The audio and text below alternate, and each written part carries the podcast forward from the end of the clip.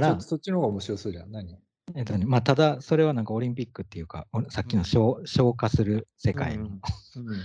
話とつながって、まあ、近代の始まりをマリー・アントワネットがルーセリを言った、はいはい。あること言葉、セリフじゃないの、劇じゃないから、はいある言葉を言ったところからっていうふうに言ってる人がいて、うん。あのまあ、別にそんなのみんなにこう、なんていうの？発信されてる言葉じゃなくて、まあポツッと言った言葉だからね、象徴的なね。そうそう、象徴的な、はいある象徴的なこと。まあ、本当に言ったかどうかは別として、はいはい。そういう時代、時代として、そこ、うんその辺からかなっていう話だと思うんだけど、うんとか象徴的な言葉だったなっていうのが、だから、うんあの、ま あの退屈するのが怖いって言ったのああ、なるほど。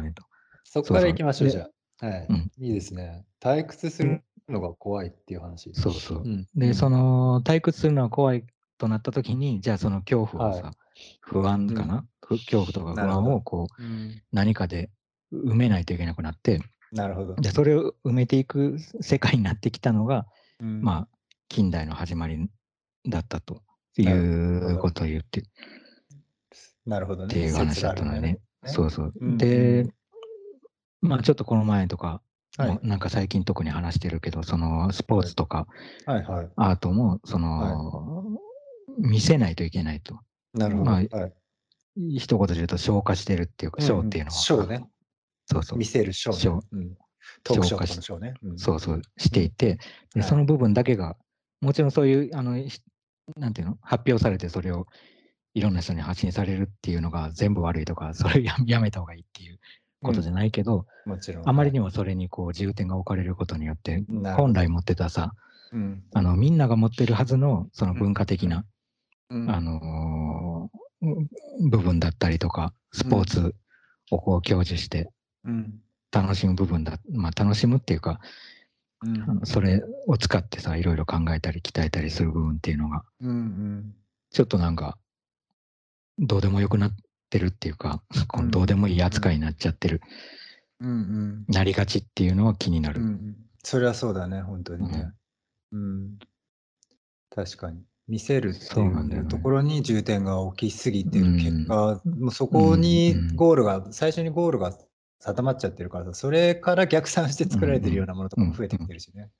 いや、そうなのよ。で、実は、だからその中でも難しいのがさ、うん。見に行って、その退屈しないためにそのショーがあったとししてね、うんそのショーを見に行って、そのショーが退屈だった時に、うんうん。なるほど。人々の不満が結構たまるじゃん。爆発するの。うん。そうそう、その退屈じゃないはずなのに、その退屈を埋めるために行ったのにもかかわらず、はいはい。うん。なんだでこの退屈はと。はいはい。なんかすごい、あの、激しいこうサッカーとか野球の試合を見に行ったら、実はゲートボールみたいな、はいは すごい地味な、なんか動きが少ないスポーツだった時に、い。うん。まあ、ショーとして成立しない、してないじゃないかという、多分怒りに、まあ、不満になるっていうかさ、なるほど。それはショーとしての、でもクオリティでしかなくて、実は。うん。ショーとしては確かに、そのスポーツによってさ、うん。ショーに向いてるやつと、うん。向いてないスポーツがあると思うんだよ。うん。いつの間にか結果が出てたりとかさ、なんか、うん。その、なんていうの？競争みたいなのが激しくないために、うん。なんか盛り上がってるとこと盛り上がってないところの差が低かったりすると、差があんまりなかったりすると、ショーとしては、うんあのー見どころが低いってことになっちゃう。うん。はい。で、それと同じように展覧会もさ、ショーとしての、うん。あのー力が強いものと、うん。まあ、ショーとし、ショー的じゃない、まあ、これ矛盾してるんだよ。ショー的じゃないショーっていうのも俺はあると思ってて、はい。あのーで、的じゃないショーの方が本当は重要な気がするな。これも美術にいきなり寄っちゃったけど、いきなりギュッとスポーツから、あの、うん。スポーツを置いといて、いいんじゃない置いといてないね。置いといてないけど、うん。まあ美術の方にこうずっと寄っちゃったけど、うんまあなんでショーじゃん、ショー的じゃないショーがはい。大切かっていうと、はい。なんかさ、そっちの方がさ、やっぱり人が、うん。なんていうの、自分が見てる、なんなんていうの？日常的にも人はいろんなものを見てるはずだし、考えてるはずなん、うん。そのショーを見に来た時だけに目が見開いて、うん。それそこまでは目隠しして何も見てなくて、ショーに来たから目隠し外してさ、脳がいきなり活性化したとか、そんなことじゃなくて、ないね。普段からいろんなものを見てさ、その小じゃないものを見てる。うん。で、その中で、その小的じゃない小を見たときに、うん。やっぱりその考え自体がさ、混ざり合う部分も絶対あると思う。ん。う。で、その人が見てるっていうことに関してもっと意識的になれるっていうか、その、うん見せられてるんじゃなくて自分が見てるんだなっていううん。状況にになるんじゃないかなっていう気がするっていう意味では、小的な小は重要で、うん。うん。どう思 いきなり振ったね。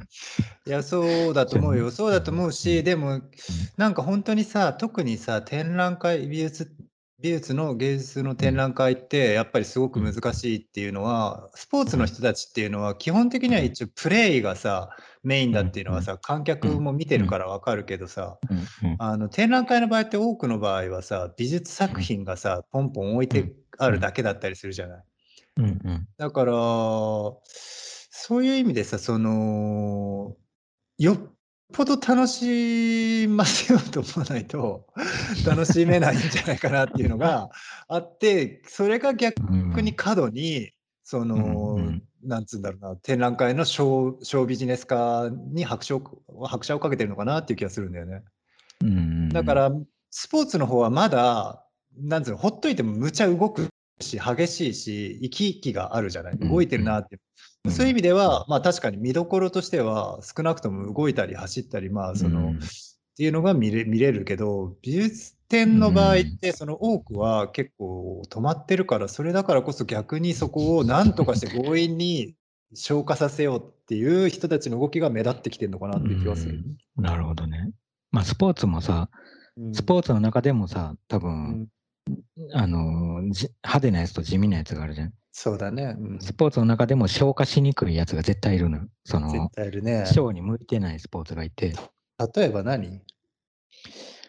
あーなんだろうな、なんか、例えばさ、今、100メートル走とかさ、うん水泳もそうだけど、横でうん何人か泳いでるじゃん、一緒に。うん。で、あれはすごく消化するためのシステムだと思うな。あの、うん横で泳いでたら、その1位とか2位とかこうなっててさ、うん頑張れこうこの人みたいな、あの、はいはい。やった、抜かしたみたいなのが分かるけど、はいはい。あれがもし一人でね、ただ記録を、スピードを競ってるだけにこう泳いでたら、なるほど。そこまでは多分盛り上がらない。消化されないっていうか。確かに。え記録は、記録が出ること自体は本当は本当は変わんないじゃない。その、うん。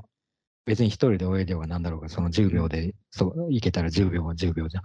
うん。反則とかじゃなくて、同じ距離を同じ条件でやれば、本当はそれでいいはずなんだけど、うん。でそれが、この、まあ、ちょっとまたオリンピックに、オリンピックの。話になるのもあれなんだけど、うん。オリンピックっていうこの競技化されたさ、一箇所にこう人がザーって集まってくるのに必要な、確かに。うん。なんで必要かっていうと、やっぱりその競争しているこの一箇所に何人もの人が集まって、確かに。うん。隣で走ったり、隣で泳いだり、うん。まあ、そもそも試合みたいなサッカーとか野球とかはいももちろん、あのいそこに選手が集まらないと試合できないけど、はい。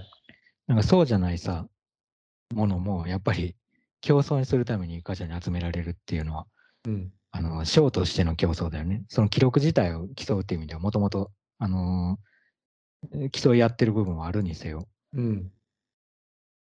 なるほどねなん。かそれはあるはいはいだから展覧会とかもさ、はいはい。ある意味だからグループ展と、うん。あのー個展は、だいぶ本当は違う、違うと思う。かなり違う展覧会ってね。言ってもね、うんだいぶ違うよね。だいぶ違うね。で、やってる本人からしても違うし、その、見てる、受け取り、見てる人も多分全然違ううん感覚で見ることになると思う。普通はね。うんそうそう。まあ別にグループ展だって、あの、だだからといって一人でやってる個展の方が純粋で面白くて、グループ展は不純な競争だって言いたいわけじゃなくて、そうそうだ。グループ展はグループ展でその、あの、近くにあるものと比べられたりとか、いろんな意味の重なりがあったりとかさ、うん。あの、そのキュレーションによってはいろいろ豊かに広がっていくと思うんだけど、うんうん。まあでも、まあそのグループ展と個展の話はずれたかもしれないけど、うん。あまあ消化するためのうんなんか一つのシステムとしては、なんかその競争っていうのがあるよなと思やっぱり刺激を欲しがるのかね、そのさっき最初のそうんのマリー・アントワネットの話に戻ると、やっぱり退屈が怖いっていうのは、やっぱり刺激が必要として、必要としていて、で、まあ、それがつ、しかもなんつうんだろう、その、一回必要とかじゃなくて、常に、まあ、やっぱり刺激が入れ続けなきゃいけないというか、刺激を与え続けられないといけないっていう。あ、あと、差差じゃないなん。かこの、1位と2位の差がさ、うん。例えば競技化され、なんか消化されたスポーツを見たときにさ、はい。ギリギリこうもあと1ミリ勝ったとかさ、うん。あの、すごい大差をつけても圧勝したみたいなのってさ、うんやっぱりこの、人と人との何かのうん。記録の差とかさ、うん。数字の差が人を興奮させてるっていうかさ、うん。うん。その一人でやってさ、もし記録が5秒7とかになってても、うんそれがすごいんだかすごくないんだかって、ほとんどの人にはそんなに分かんない。ね。基準がないないと。そうそうん比較競。争してたら、うんそうそうそう。同時にそれがさ、こう、うん。あの見える、ビジュアル的に見える形で行われてたら、そうだね。圧倒的にこれ勝ったわみたいな気持ちよさとか、うん。あのギリギリ勝ったっていう、ギリギリ負けた悔しさとか、なんかそういうのは、うん多分人の、人を退屈させない一つの、うん。あれなんだろうね、要素としてなるほど。ね。あるんだろうな。わかりやすい、そういう、うん。差異、差異が見えることがね。うんうんうん。何なんだろう、その他にさ、世の中でさ、うん。そういう差異がさ、何かの差が人の退屈をさ、紛らわせてるっていうか、埋めてるものってあんのかね？いや、ほとんどそうなんじゃないの？ほとんどは、やっぱほとんどそうか。そうでしょ。単純に着ている服でも、持ってる車でも、住んでる家でも、うん大体他の人との比較によって、大体の値段のその数字の差によって収入にしろそれが基本なんじゃないの？多分。まあ確かにな。じゃあその時にさ、うん。例えば水泳の試合に例えるとさ、はい。少なくともクロールの時はみんながクロール、うんクロールで、クロールうん。かわかんないけど、うん。まあクロールで泳いでないと試合にならないじゃない？うん。その一人がさ、一人だけなんかこう水中の地面に足をつけて歩く競技をやってたら全然基準が変わっちゃうじゃない？うん。あの、に。勝負にならないっていうか、まあそもそもが。一人だけモーターボートに乗ってると、う味が変わってるね。全然わけが分かんなくなっちゃうね。まあそもそも泳がないとかさ、はいはい。そうなってくるともう戦いにならない。うんじゃない？なんだだとしたら、今話したみたいな生活面でもさ、そういううん生活のクオリティの差異をこはい。う何かが人の退屈をさ、こう刺激して、退屈を埋める埋めた意識を刺激してるとしたら、うん。まあ、例えば服だったらさ、はい。まあ自分のが高い服着てるとか、まあ、あるいはおしゃれな服着てるうん。とか、まあ自分のがなんか脱製服着てるとか、うん。安い服着てるみたいな差異がさ、うんうんなんかそういう刺激を与えてるとしたら、うんじゃあそこで、例えばもう裸でもいいんじゃないかとか、うんうんあの逆に服じゃなくて、もうう絨毯ごとうん。外に出てもいいんじゃないかとか、うんさ、うん。もう車車が服ってことでいいんじゃないとか、なんかそういうことになっちゃうと、うん。なんかまあ、差異、なんかその差異の、うん。あのーなんていうの、退屈さをうん。刺激し続けるそういう消費、うん。し続けて消費に向かわせるためのうん。そういう刺激からは外れん。外れるだろうね。多分それは人それぞれの認識によるだろうけど、比較ができない対象になると、うん。多分もうそれは価値の基準が分からなくなっちゃうんじゃないかなと思うけどな。だなるほど。なんとなくだからやっぱり数字の、例えばさっきの水泳でも別にあの短距離でも何でもいいけど、うん例えば、わかんないけど何メートル走ったかわかんないけど、例えば 5, 5秒6で走り切る人と、うん例え、ば6秒7で走り切る人がいたとして、うんうん。で、隣同士で走ってて、わあこ、こっちは5秒6だったかって、こっちの方が速かったって思うときに、なんかうん感じるその際と、その5秒6の人は、例えばだけど、まうん。あ、わかんないな、例えば5億稼いでて、うん。その6秒7の人は、まあ、4億5千万稼いでるって言われた時の、うん。ああ、こっちの人の方が、あと5千万も多いんだっていう感覚は、すごく似てる気がするんだよね。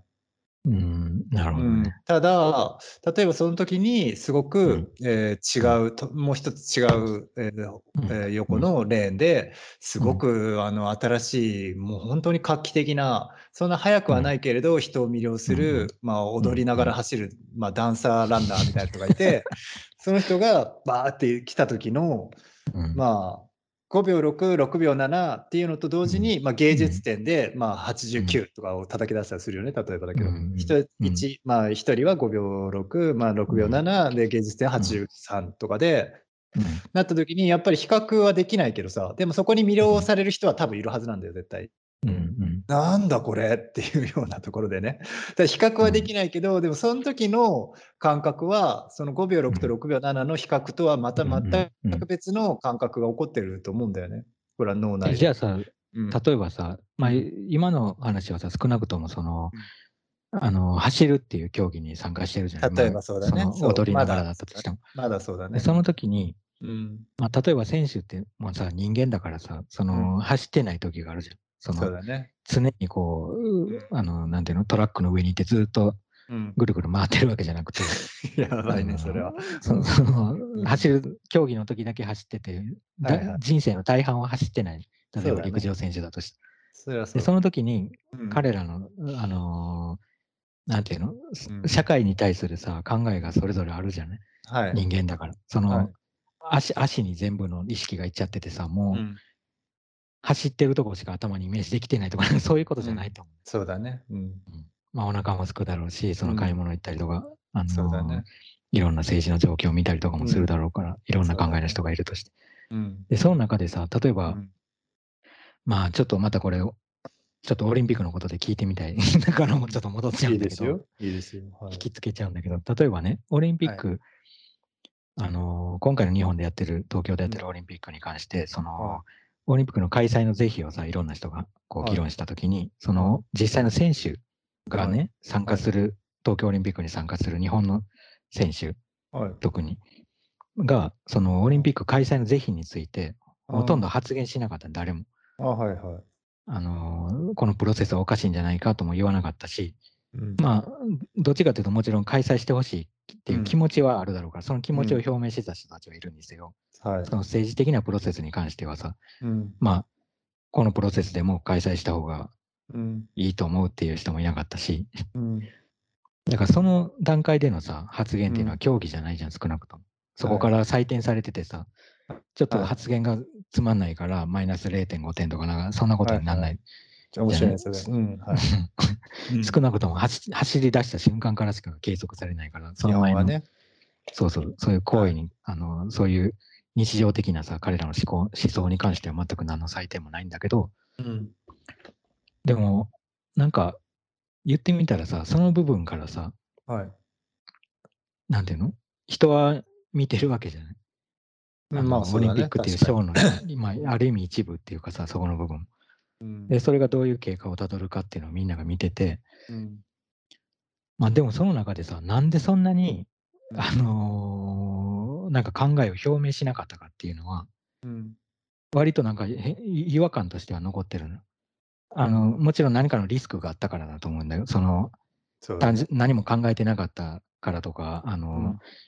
走り、走ることにしか集中したくなかったとか、そういう理由だけじゃなくて、うん多分なんかその、協会、なんとか協会みたいなのとかさ、陸上連盟とか、うん。あの、オリンピック協会とかに、うん。なんかもうこう、ネガティブな、それに対するネガティブな発言とかをしちゃうと何かしらのリスクがあるとか、そういう理由があるのかもしれないけども、うん。まあそれを抜きにしても、なんか、この発信のなさは一体何なんだろうと思って、すごい不思議だった。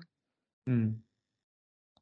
だからそれってさ、なんかまあ競技以前の問題かもしれないけどさ、あの、変な格好して走るとか、変な踊りして走るとかっていうので計測できませんでしたっていうこと以前のさ、うん。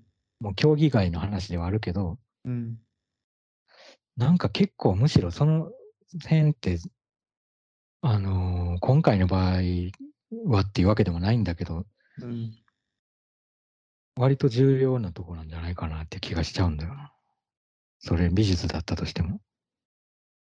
その発言をしなかったっていうことは、なんか発言、あまあ発言、あの、実際に発表した方がいいのかどうかはちょっとわかんないけど、でもうん、実際さ、あのーなんていうの、その内側にいる人たちがどういうふうに考えてるのかっていうのは全然外に出てこないせいで、うん。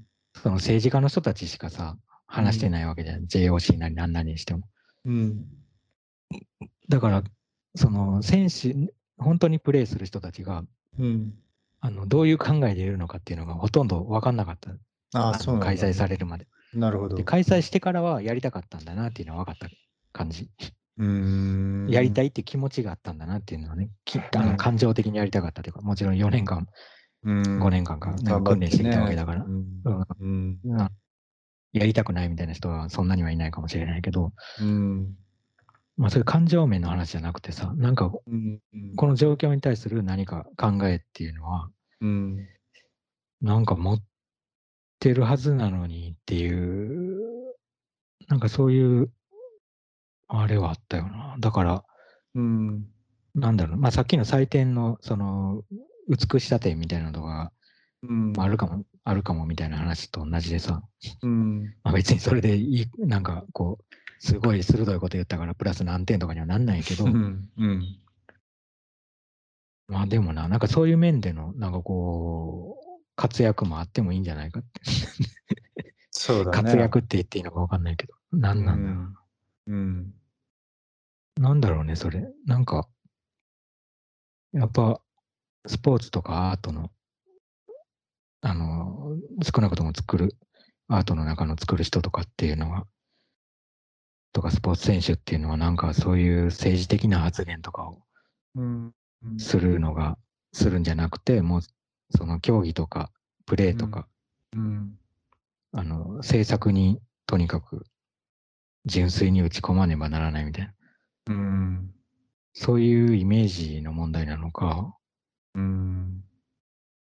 何なんだろうな。そうだと思う。なんかでも結構そういうのもさ、やっぱりちょっとずつ変わっていくもんらしいよね。だから例えばアうん。ーティストというかそのミュージシャンの人とかってさ、今結構欧米だと政治的発言を結構したりとか自分のコンサートで結構ね、やったりとかするけど、うんそれもでもやっぱ当たり前だけど、昔からずっとそうだったわけじゃなくてさ、結構やっぱり紆余曲折あって散々叩かれたりとかしながらも、なんとなくやっぱり少しずつ根付いていったものであって、うんだからやっぱりちょっとずつちょっとずつ変えようと思って変えてきた人たちがいるんだと思うんだよね。例えばさ、うんうん。そのミュージシャンとかはうん。分かりやすくメッセージを発信してるんじゃないその、そうだね。うん。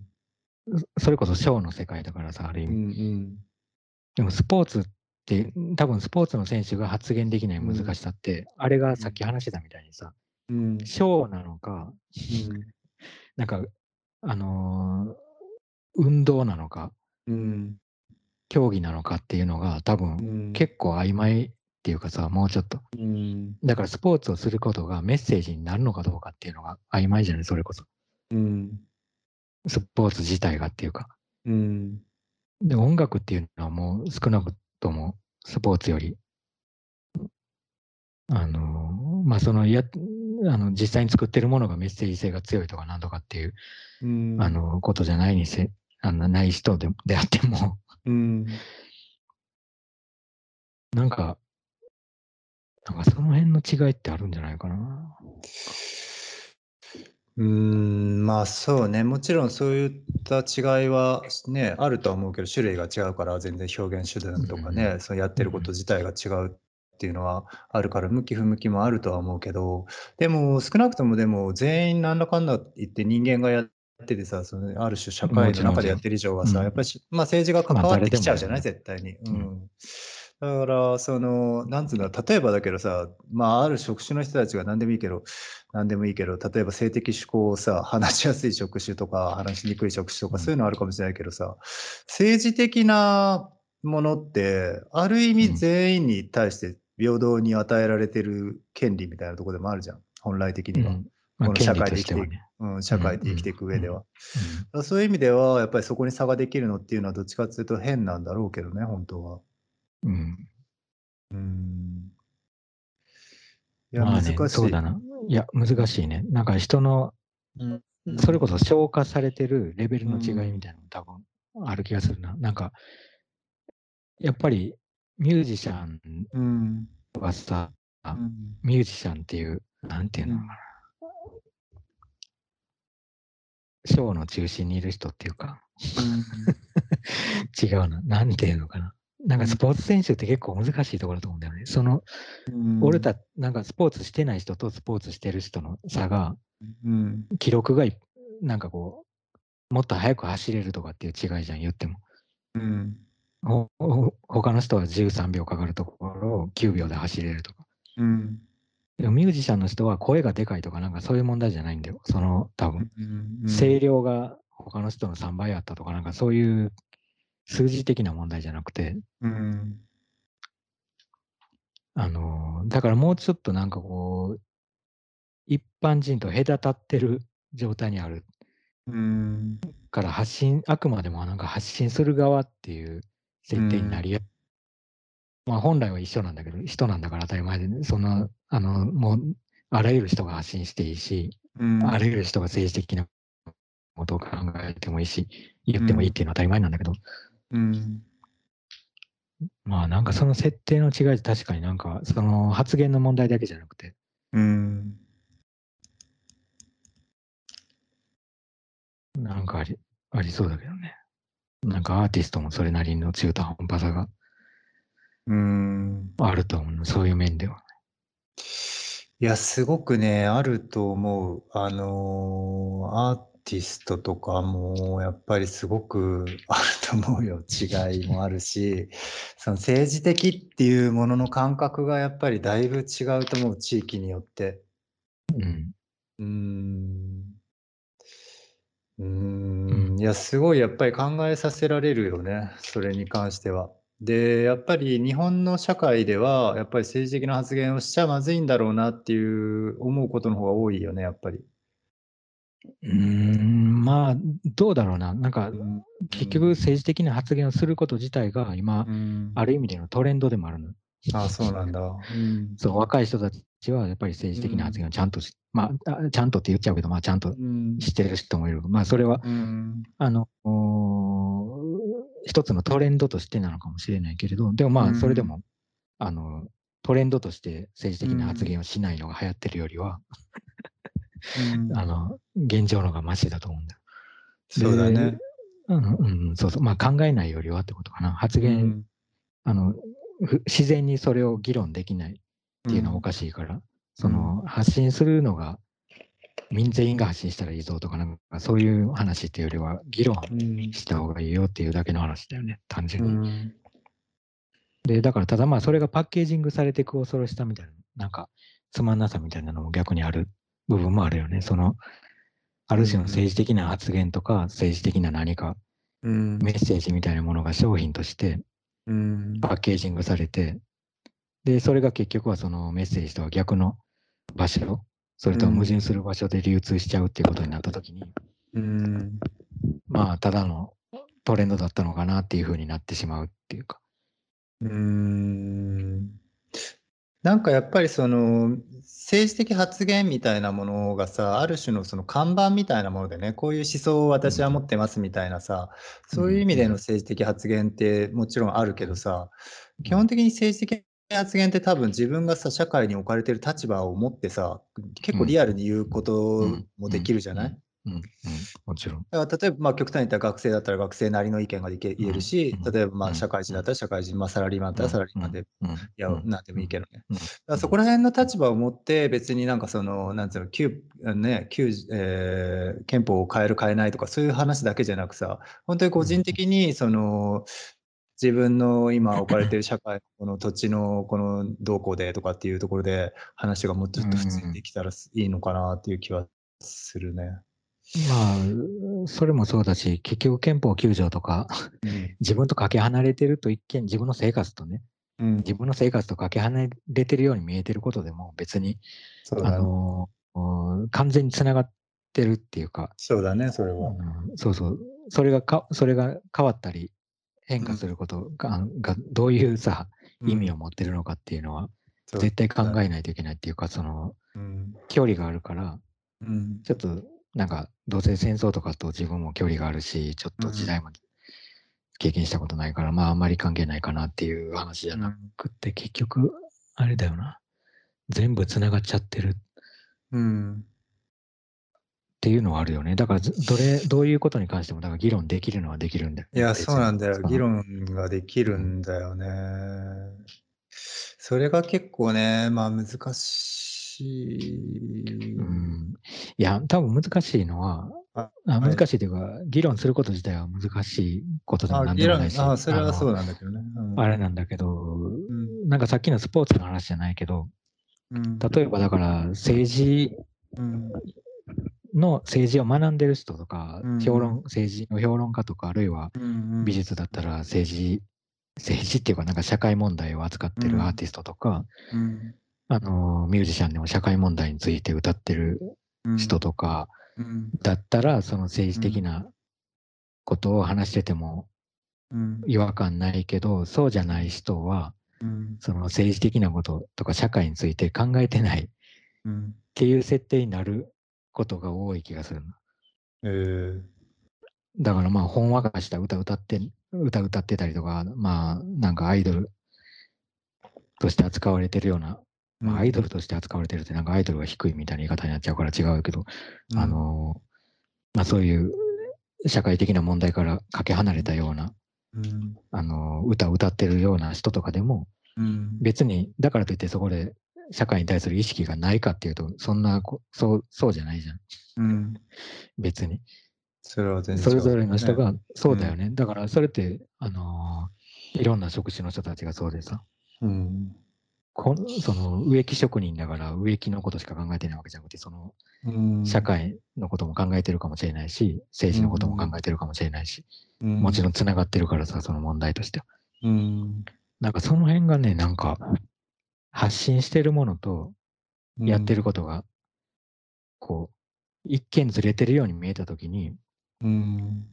ちょっとなんか拒否反応が出るようなせ世界な気がする。その日本の社会のうんねその拒否反応っていうのがなんでなんだろうね。そのお前は黙ってろみたいな意味での拒否反応なのかな。うーん、いや、お前は黙ってろっていうよりは、うん。いや、わかんないよ。知ら知らわかんないけど、なんか想像できるのは、うんまあ一つは、あのーなんか拒否反応っていう言い方がおかしかったかもな。なんかある意味レッテルみたいになってて、なるほど。例えば若者ははい、頭が、まあまああんまり深く考えないす。ごいね。